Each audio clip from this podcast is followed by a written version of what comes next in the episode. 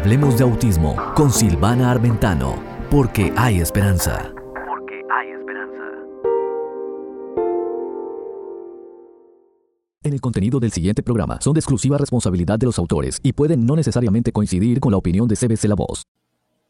Hola, hola, ¿cómo estamos? Esto es Hablemos de Autismo con Silvana Armentano, porque hay esperanza. Y la esperanza se da, como siempre te cuento, cuando aprendemos más del asunto, cuando podemos interiorizarnos de las situaciones que pudieran estar afectando a nuestros hijos. Y en esta oportunidad vamos a hablar de algo muy importante, lo que es el asma el asma y cómo las microbiotas pudieran formar un papel importante para poder solucionar este asunto. Recuerda, este es mi disclaimer, no estamos tratando de diagnosticar a nadie, no tengo, no estoy capacitada ni licenciada para poder diagnosticar a nadie, simplemente soy una mamá trayéndote información que para mí me es valuable al momento de tomar decisiones para el beneficio del niño que Dios me dio, un niño con autismo, es una bendición. Así que recuerda que toda esta información la puedes eh, acceder fácilmente googleando los términos que estoy usando y eh, interiorizarte un poco más. Recuerda siempre compartir con tu médico cualquier tipo de inquietud que tengas sobre eh, el estado físico, emocional o, mm, o mental de tu hijo, justamente para poder trabajar en equipo junto con un equipo especializado. Muy bien, entonces eh, vamos a hablar de las alergias, el asma y el autismo y cómo el papel de las microbiotas pudiera ayudar a resolver estos problemitas, ¿sí? Muy bien, problemitas que son problemones porque cuando el niño tiene falta de aire en el, en el, en el momento de que tu hijo tiene falta de aire, ¿cómo te vas a dar cuenta si está teniendo episodios de asma, si el niño es no verbal y no puede comunicar con su boca lo que le está pasando? Pero hay algunas cosas que vas a tomar en cuenta y siempre consultar con tu médico pediatra, que si tiene especialidad en autismo, todavía mejor, porque entonces va a tener una mejor... Em, información para poder diagnosticar adecuadamente a tu hijo. Entonces, las alergias y el papel de las microbiotas, ¿sí? Las alergias, eh, pues obviamente recientemente los científicos proporcionan, entre otros, nuevos datos sobre la implicación de las distintas microbiotas en el asma. ¿sí? Las microbiotas sabemos que es toda la información genética que está dentro del intestino que fácilmente ahora eh, la Universidad de Mayo Clinic está haciendo, y, en todas partes del mundo, están haciendo exámenes de DNA, ¿sí? El, DAN, o, sí, la información genética de la persona con un examen de materia fecal fácilmente se puede hacer y obviamente toda esa información va a traer más claridad a los médicos cómo tratar las diferentes situaciones, ¿sí? Entonces, eh, los nuevos datos sobre la implicación de las distintas microbiotas en el asma, las alergias alimentarias como el huevo, la leche, el cacahuate, el cacahuete, ¿sí? las rinitis alérgicas e incluso la dermatitis atópica. Esta, cuando escucho la palabra dermatitis atópica, es una dermatitis que aparece desde temprana edad, desde bebé, y les vemos esas manchitas, esos eczemas en la piel del niño. Así que mucho cuidado con esto. Por ejemplo, se entera que, eh, de que el estafilococo dorado provoca la dermatitis atópica, ¿sí? El estafilococo dorado provoca la dermatitis atópica. De recientes análisis han demostrado que en la piel de los lactantes que sufren de dermatitis atópicas con lesiones, la bacteria estaba presente en más de un 90% de los casos. Es una bacteria, ¿sí? 78% en el caso de dermatitis sin lesiones y 10% en la piel sana. La densidad del estafilococo dorado estaría pues correlacionada con la gravedad de la patología. ¿sí? Así que esto es importante, pero existen soluciones como los emolientes, los aclamados ya como tratamiento preventivo en los lactantes que padecen de dermatitis atópica. Estos tratamientos permiten que el pH de la piel vuelva a su normalidad. Muy bien, pero hablemos del asma, ¿sí? Del asma y cuáles serían estos síntomas que tú vas a eh, tener ah, atención si en el caso que el niño pudiera estar ah, eh, presentando presentando ataques de asma, ¿sí? Y obviamente una de las etapas, una de las maneras fácil de identificarlo es cuando está durmiendo. Si el niño se despierta una y otra vez durante la noche, pudiera ser que está con falta de aire, pudiera ser que no está respirando correctamente y entonces pudiera ser, o sea, no significa, pero eh, que está tosiendo mucho, pero vamos a ver lo que los expertos dicen y vamos a eh, estudiar un poquito sobre el asma para que entonces puedas tener un poco más información para ir a tu médico y también observar a tu hijo, ¿sí? Descripción en general. Entonces, el asma es una afección en que las vías respiratorias se estrechan o se hinchan, lo que puede producir mayor mucosidad. Esto puede dificultar la respiración, provocar tos, un silbido, ¿sí? la sibilancia al exhalar y falta de aire. Y ahora con el COVID, obviamente, todavía no sabemos si pudiera ser COVID o pudiera ser asma, pero siempre estar atento a las necesidades del niño. Para algunas personas, el asma es una molestia menor, pero para otras pudiera ser un problema considerable que interfiere en las actividades cotidianas y que puede producir ataques de asma que ponga en riesgo la vida de la persona. El asma no tiene cura. Bueno, sabemos que sí se puede eh, mejorar, pero sus síntomas pueden controlarse. Dado que el asma suele cambiar con el tiempo, es importante que, los que colabores, obviamente, con el médico para hacer un seguimiento de los signos y los síntomas y ajustar el tratamiento según sea necesario. Entonces vamos a ir a los síntomas. Voy a darte uno, dos, tres, cuatro, cinco síntomas que tienes que estar muy alerta, ¿sí? Y los síntomas del asma pudieran variar en cada persona. Y cuando incorporamos el asma en un niño con autismo, pues tienes que estar más atento porque pudiera ser eh, signos muy suavecitos y el niño pudiera estar sufriendo de asma y tú no darte cuenta. Los síntomas del asma varían según la persona. Es posible que tengas ataques de asma con frecuencia, síntomas solamente en ciertos momentos, por ejemplo, cuando cambia la temperatura, cuando cambia el clima, cuando viene el invierno, cuando el aire acondicionado está muy frío, cuando eh, saliste del auto rápidamente entraste en otra temperatura, como cuando a también hacer ejercicio o síntomas en todo momento. Entonces, esa es una de las cosas que vas a tener que diferenciar. Si los síntomas del asma son esporádicos o en ciertas oportunidades y o si que son todo el tiempo. Entonces, como te dije, te voy a dar cinco síntomas y signos del asma que comprenden. Número uno, la falta de aire, ¿sí? ¿Y qué es lo que hace una persona cuando tiene falta de aire? Pues respira más agitado. Número dos, dolor o presión en el pecho. Número tres, sibilancias al exhalar. Escuchamos ese ruido, que es un signo común de asma en los niños, ¿sí? El silbido y que obviamente el pediatra lo va a auscultar, le va a escuchar los pulmones, a ver si tiene silbido, a ver si hay ruidito y lo va a poder determinar fácilmente. Problemas para dormir causados por el falta de aliento, tos o sibilancia al respirar. Tos o sibilancia al respirar que empeora con un virus respiratorio como un resfriado o una gripe. O sea que vemos que esa tosecita que esa persona tiene cuando le viene una gripe, cuando le viene eh, un resfriado o el COVID, obviamente se incrementa a un nivel más amplio. Los signos que indican que probablemente el asma esté empeorando comprenden signos de síntomas de asma con más frecuentes y molestos,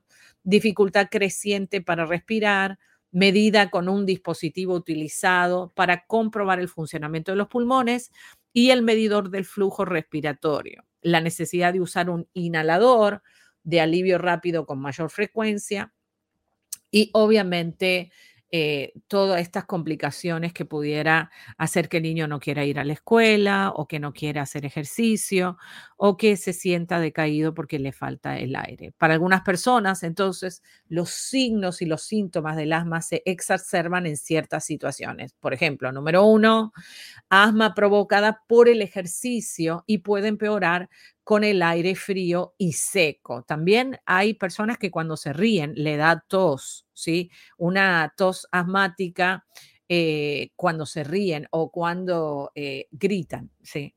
Asma ocupacional desencadenada por irritantes en el lugar de trabajo, como vapores químicos, gases o polvo.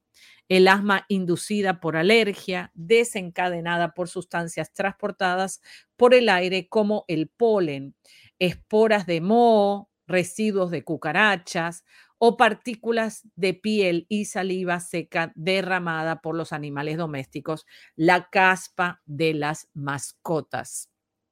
¿Cuándo debes consultar a un médico? Y eso es importante, que consultes al médico, el médico lo oculta y básicamente ya es fácil dar un tratamiento si eh, empeora el niño. Entonces, busca tratamiento de urgencia. Vas a ir a una clínica de urgencia eh, ah, y básicamente eh, lo que le llaman en Estados Unidos un urgent clinic, que no necesariamente es el pediatra, pero generalmente los pediatras tienen turnos rápidamente, así que mejor ir al pediatra para ya tener tu, em, tu récord y tu, la información rápida con el médico. Los ataques de asma graves pueden poner en riesgo la vida, o sea que no tiene que llegar a ese punto. Así que es importante diagnosticar al niño lo más temprano posible para tener un programa, una, tratamiento de acción en el caso que la situación empeore fácilmente con un em, esteroide se puede mejorar el asma, pero cuidado con los esteroides porque ya hemos estudiado aquí en Hablemos de Autismo con Silvano Armentano que los esteroides pueden provocar cándida. Y ahí tenemos la otra contrapartida, porque cuando tú le das el aerosol del esteroide en la boca o por la nariz, eso produce un cambio en el pH de la boca, produciendo las aftas y la cándida en su crecimiento. Así que revisa los programas anteriores donde hablamos de las aftas en la cándida, la cándida provocando aftas y cómo los esteroides forman ese papel tan dañino. Por un lado ayudan, pero por otro lado eh, no ayudan a la vida del niño. Así que la recomendación básicamente es preguntarle al doctor, bueno, entonces, ¿qué hago? Lo importante es que después que le des el aerosol al niño, le vas a dar el puff o le vas a dar la pompita, ¿no es cierto? Le laves la boca. Le laves la boca, le enjuagues la boca, le enjuagues la boca para entonces quitar todo el resto, porque el, eh, el, el, la medicina tiene que ir hacia los pulmones y la manera de eh, que la puede tomar es de esa manera. Entonces, cuando le pones la mascarita, lo que haces no solamente es limpiar la mascarita, sino limpiarle la boca al niño, ¿sí? La boca al niño. Y sí, claro, si es bebé y ya le tienes que dar inhalación, le, puedes pasar una esponjita, ¿sí? O con una gasita, le vas limpiando la lengua para que eh, eh, no se le haga eh, cándida en la boca, ¿no? Y tengas que, pues, hacer un tratamiento de cándida, que la cándida es muy dañina para todo el desarrollo neurológico de cualquier persona, especialmente los niños con autismo. Entonces, busca tratamiento de urgencia. Los ataques de asma graves pueden poner en riesgo la vida. Colabora con el médico para determinar qué hacer cuando los signos y los síntomas empeoran y cuándo necesitarás tratamiento de urgencia. Los signos de urgencia por asma comprenden tres, empeoramiento rápido de la dificultad para respirar o de las sibilancias. Número dos, falta de mejora, o sea que por más que le estás dando el tratamiento no está mejorando, incluso después de usar un inhalador de alivio rápido. Falta de aire cuando haces la mínima actividad física y obviamente el decaimiento es una cosa porque una persona que tiene falta de aire no tiene deseos de hacer mucha actividad. Entonces, vas a consultar con el médico, vas a consultar con el médico. Eh, cuando pasan una, dos, tres, cuatro, cuatro, cuatro cosas importantes. Entonces, vas a consultar con tu médico, con el pediatra del niño, que tiene que estar obviamente disponible. Yo sé que con la pandemia todo se ha hecho difícil, pero no dejes que el, tu niño esté en riesgo su salud. Número uno, si crees que tienes asma. Si crees que el niño tiene asma y tiene silbido o tos en el pecho al respirar frecuente que dura más más de algunos días o si tienes cualquier otro signo o síntoma de asma, ve a ver al médico. Tratar el asma antes de tiempo puede prevenir daño pulmonar a largo plazo y ayudar a evitar que la afección empeore con el paso del tiempo. Para controlar el número dos, entonces, para controlar el asma vas a necesitar, obviamente, un tratamiento y un diagnóstico para controlar el asma después del diagnóstico. Si sabes que tienes asma, colabora con tu médico. Si sabes que el niño tiene asma, pues colabora con el médico para poder controlarlo. Un buen control a largo plazo ayuda a que te sientas mejor de día en día y puede prevenir ataques de asma que ponen en riesgo la vida de tu chiquitín o de tu chiquitina. Número tres, si empeoran los síntomas, obviamente tienes que tener un plan, comunícate con el médico de inmediato si te parece que los medicamentos no están aliviando los síntomas o si necesitas usar el, el inhalador de alivio rápido y con más frecuencia porque va a necesitar un tratamiento paralelo, ¿sí? Con algo que se le dé a diario, porque claro, te puedes usar los inhaladores para abrir los pulmones o los broncodilatadores, pero lo que sucede es que necesita un tratamiento aparte de ese, no solamente el resolver el asunto un momentico, sino un tratamiento a largo plazo para que las vías respiratorias se desinflaman y otra vez la persona pueda recuperar su eh, respiración, ¿sí? Entonces, eh, comunícate rápido con el médico si los trastornos del asma, si los síntomas del asma empeoran o se repiten y eh, obviamente no tomes más de medicamentos de lo que te han recetado sin consultar primero al médico. El abuso de, los medicamentos para el asma puede producir efectos secundarios y empeorarlo, claro, porque se hace codependiente. Por eso que hay que tener esa medida justa y el médico es aquel que te va a ayudar para revisar tu tratamiento, y este sería el número cuatro, y tienes que ir al médico, obviamente, para revisar el tratamiento una vez que ya el tratamiento ha sido implementado por el médico. El médico lo va a reajustar de acuerdo a la necesidad del niño y van a ver las mejoras, ¿sí? Probablemente a lo mejor... Eh, en algún momento de su vida ya no tenga asma, porque vemos que el asma desaparece también cuando comienza la pubertad y hay cambios, eh, y vemos también que en ciertas personas el asma es solucionado justamente trabajando la microbiota y trabajando todas estas bacterias, obviamente, que eh, y la alimentación del niño. O sea que eso pudiera mejorar rápidamente. Entonces, vas a ir al médico para revisar con frecuencia eh, que, cómo va cambiando el asma, si empeoró, si no empeoró. Y reúnete con el médico regularmente para hablar sobre los síntomas de tu hijo y hacer cualquier ajuste en, eh, de necesidad que haya para el tratamiento. Me gustaría saber tu opinión. ¿Qué tú opinas si tú tienes un hijo con autismo que tiene asma o tuvo asma y cómo lo resolviste? Me encantaría saber muchísimo de eso y eh, también me encantaría saber, yo sé que hay profesionales que se conectan para escuchar este programa y muchas gracias a toda la gente tan linda que da su reporte, que escribe email, que manda texto y que quieren obviamente extender esta información que traemos eh, en sus redes, en sus páginas. Acuérdense de contactarme, por favor, para cualquier tipo de necesidad que tengas. Y eh, quisiera saber tus comentarios, ¿sí? Tus comentarios. Quisiera ahora hablar un poquito de las causas, ¿sí? De las causas que pudieran desencadenar el asma y en la exposición a varios irritantes. O sea que los irritantes son los que pueden desencadenar el asma. Por ejemplo, el, en esta época estuvimos usando mucho cloro para prevenir el COVID y eso puede desencadenar ataques de asma. Así que mucho cuidado con eso, con los productos de limpieza eh, que pudieran ser dañinos para el niño, no solamente la parte asmática, sino la toxina que liberan, que ellos no la pueden eh, em, release, no la pueden sacar hacia afuera, expulsar, y entonces ellos la retienen. La exposición a varios irritantes y a sustancias que desencadenan alergia, los alérgenos. O sea, vemos los irritantes, los alérgenos y pueden provocar signos y síntomas de asma. Los desencadenantes del asma varían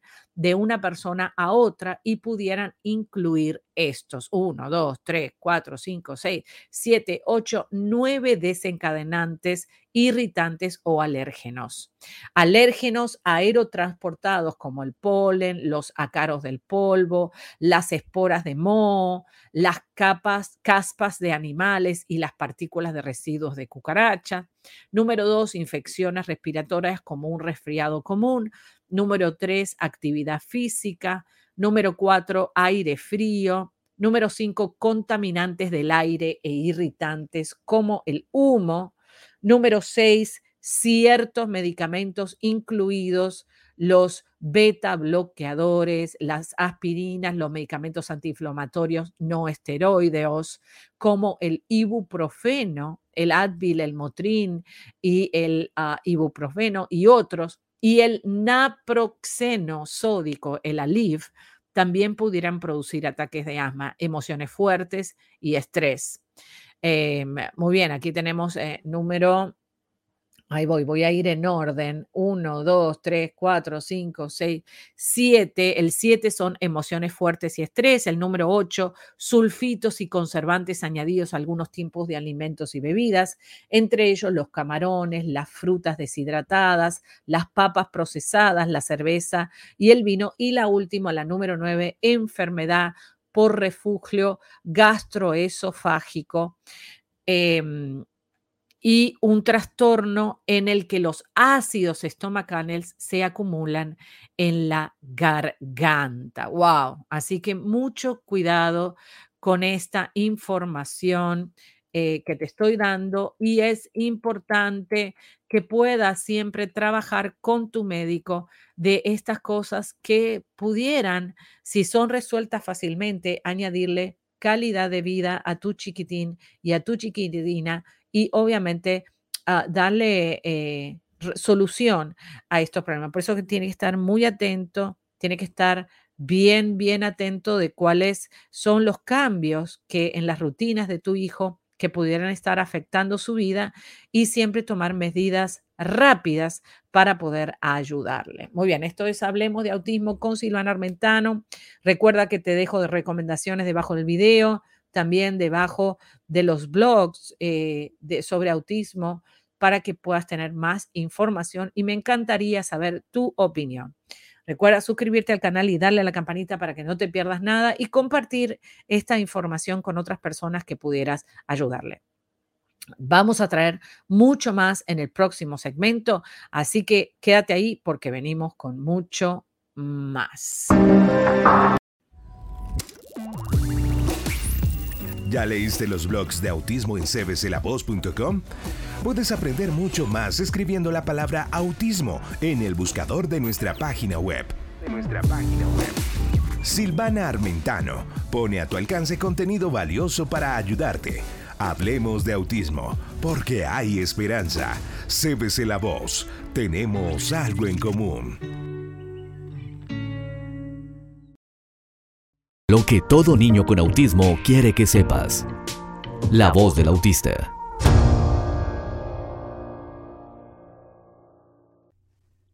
Mamá, quiero que sepas que te quiero y necesito tu ayuda.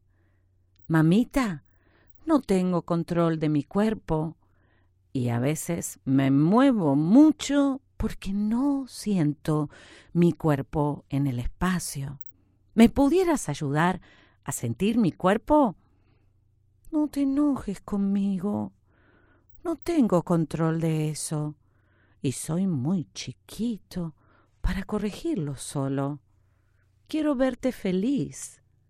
¿Lo arreglamos juntos a este desorden? Esa fue la voz de un niño autista sacado del libro Hijo mío, lo que todo niño con autismo quiere que sepas.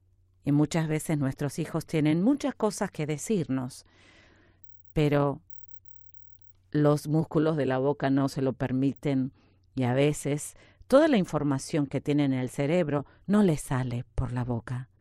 Podemos ahora ayudar a nuestros hijos a que puedan expresarse en libertad. Cuento contigo.